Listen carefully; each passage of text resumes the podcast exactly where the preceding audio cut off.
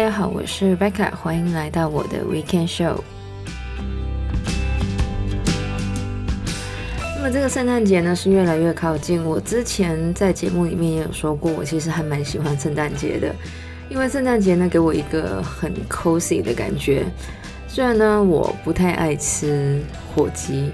现在呢，甚至是不吃这个火鸡，但是呢，我非常爱圣诞节的各种的甜点，尤其是这个 sugar cookies。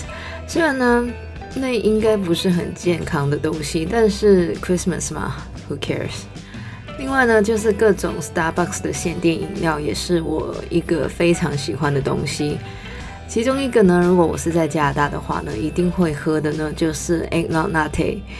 虽然跟所有的这个 Starbucks 的限定饮料一样，这一杯 Eggnog Latte 呢是一个很甜很甜的饮料，但是呢，这个 Eggnog 呢是非常 iconic 的圣诞节的饮料，所以呢，我每次喝到这个 Eggnog Latte 呢，都会给我非常 Christmassy 的感觉。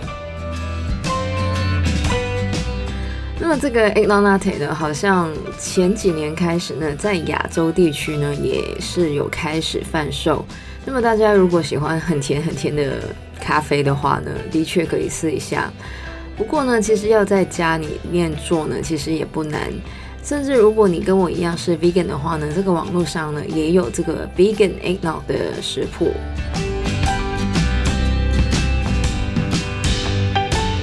那么虽然这个 holiday season 呢跟过去有点不太一样，但是对于很多人来说呢，十二月通常都是一个活动很多的月份。那么不管是公司的聚会，还是好朋友的 party，甚至呢是家人的聚餐，反正呢一到这个年底的时间呢，就会有很多的活动。尤其呢是我们看这个 social media 的时候呢，我们都会看到很多的 influencer 收到各大品牌的公关品，或是去不同的品牌派对。好像就年你小学之后没有联络的隔壁班的同学呢，在社交媒体上也好像有数不完的饭局。那么这个时候，如果你因为害怕或担心错过朋友的生活近况而感到焦虑、烦躁或是沮丧的话呢，并因此而频繁的刷新你的社交媒体呢，那么很可能你已经患上了错失恐惧症。说到这个错失恐惧症呢，可能很少人知道是什么。但是呢，如果你有看过 Hashtag FOMO 的话呢，FOMO 的意思就是 Fear of Missing Out，也就是错失恐惧症的英文名字。那这个 fear of missing out 或是 FOMO 呢，其实是在二零零四年的时候呢，由当时在哈佛就读的作家 Patrick J. McGinnis 呢提出的。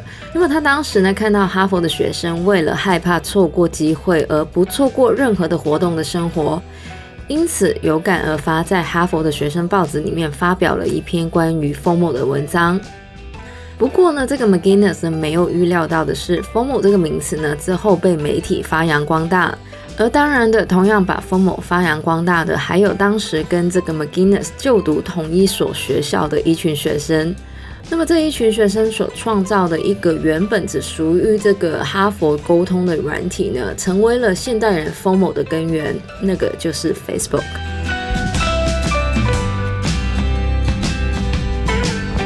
当初呢，这个 McGinnis 创造这个 FOMO 这个词呢，只是用来形容学生对于校园活动的焦虑。但是呢，因为这个社交媒体的光速发展呢，FOMO 成为了一个现象，甚至是一种商机。FOMO 其实并不是现代人的产物，在美国的谚语里面就有一句叫做 “Keeping up with the Joneses”。那么这句话呢，源自二十世纪初的漫画，说的就是不管什么事都要追上别人。而 FOMO 则是现代版的 Keeping Up with the Joneses。我们会害怕错过网络上的热门话题、朋友们的最新消息，甚至是网红推荐的各种热门产品。这个 Patrick McGinnis 呢，在今年呢是推出了一本书，名字叫做《Fear of Missing Out: Practical Decision Making in the World of Overwhelming Choice》，就是要跟大家探讨 FOMO 对于现代人生活的影响，还有就是如何战胜 FOMO。那么其实呢，这个 McGinnis 在书里面呢也有提到另外一种恐惧症，叫做 FOMO（Fear of Better Option）。但是呢，我们这个礼拜的节目呢，主要还是来讨论这个 FOMO。这个 FOMO 之所以会形成呢，其实有三个原因的。第一个呢，就是生物的因素。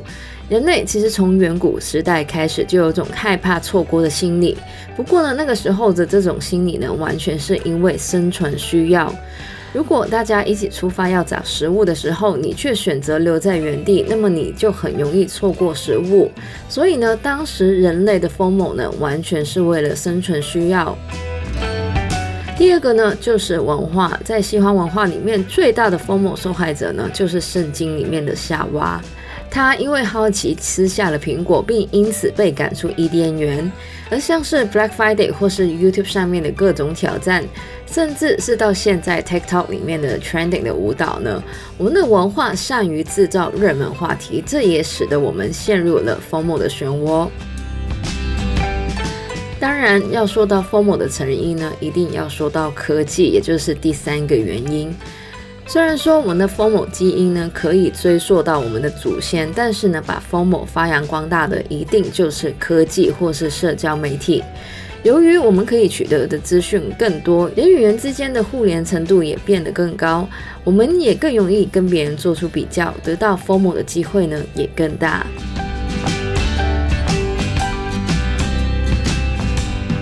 根据这个统计呢，大部分的美国人觉得自己离开手机超过一天就受不了，这只仅次于水跟食物哦。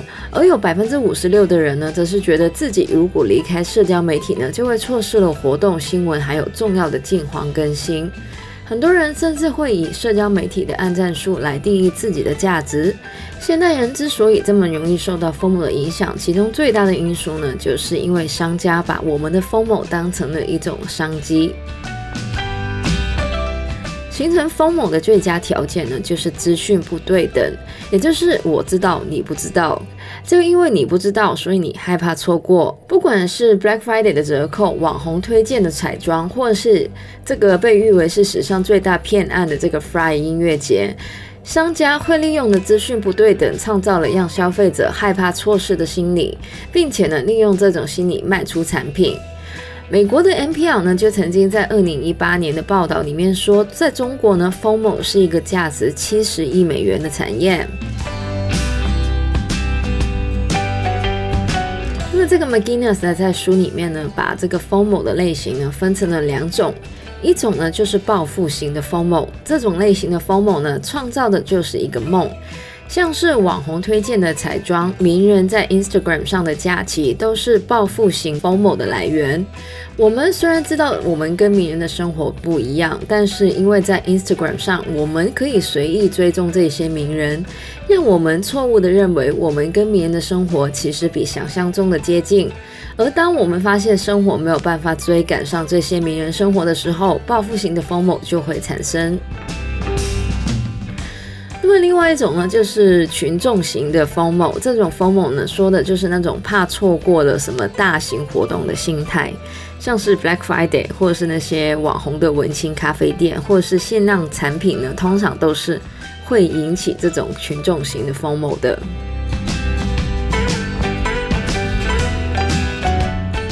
虽然说呢，我们多多少少都会受到这个 FOMO 的影响，不过呢，长期受到 FOMO 影响的人呢，心情会比较容易低落，自尊心呢下降，并且会感到孤单、自卑，甚至呢会影响睡眠。那么，既然 FOMO 是一个这么普遍又这么具有影响力的现象，我们到底要怎么打破 FOMO 呢？那么，虽然呢，这个 McGinnis 这本书呢本身比较聚焦。于这个投资类型的 FOMO，尤其呢是因为他是一个 venture capitalist。不过呢，在书里面的最后一章呢，其实他也有一些适合一般人的建议。那么第一个呢，就是要节制，不是要戒断。那么这边说的是 social media，因为 social media 呢已经渗透了我们的日常生活，很自然的 FOMO 也是。不过呢，只要我们练习怎么节制使用社交媒体，我们也可以同时呢减少这个 FOMO。而第二呢，就是找出让自己脱离一直在线上的模式，也就是说，不要就是一直更新别人的生活状况，因为呢，就算你知道那个，对于你个人的人生呢，其实也没有什么大的影响。第三呢，就是不要让科技入侵到你的私人空间。而最后呢，就是要挪出时间进行这个正念，也就是所谓的 meditation。因为在 meditation 的时间呢，你关心的就是你个人，而不是一些跟你没有关系的网红的新闻，或者是朋友家的狗狗要生小孩这一类琐事。那么其实呢，现在有很多的研究或书呢，都会告诉我们如何重新定义我们跟社交媒体的关系。FOMO 的出现呢，其实只是一种对于我们的警惕。而除了 Fo 某之外呢，现在也有一种叫 JOMO 的讲法，说的就是 Joy of Missing Out，也就是找到在错失之中的快乐。那么或许呢，我们没有去那个 party，但是呢，看了一部非常精彩的电影。或许我们没有跟上网红推荐的眼影盘，但是呢，却可以有更多的钱来达成我们未来的目标。只有找出自己真正想要的东西，我们才可以呢，真正的感受到这种错失的快乐。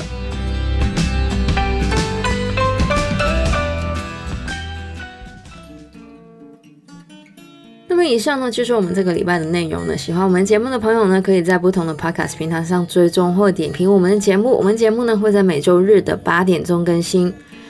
记得要戴口罩，多洗手。希望大家有个美好的周末。谢谢大家收听，我是 Rebecca，我们下个礼拜再见，拜拜。